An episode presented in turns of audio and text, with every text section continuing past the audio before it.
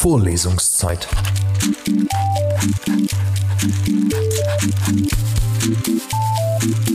Der Geschichten-Podcast für jede Gelegenheit. Auszug aus William Shakespeares Hamlet, gelesen von Siri Zoe Wittmann. Ach, armer Jorik. Ich kannte ihn, Horatio. Ein Bursche von unendlichem Humor, voll von den herrlichsten Einfällen. Er hat mich tausendmal auf dem Rücken getragen. Und jetzt? Wie schaudert meine Einbildungskraft davor? Mir wird ganz übel.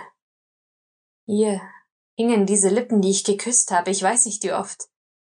Wo sind nun deine Schwänke, deine Sprünge, deine Lieder, deine Blitze von Lustigkeit, wobei die ganze Tafel in Lachen ausbrach? Ist jetzt keiner da, der sich über dein eigenes Grinsen aufhielte? Alles weggeschrumpft?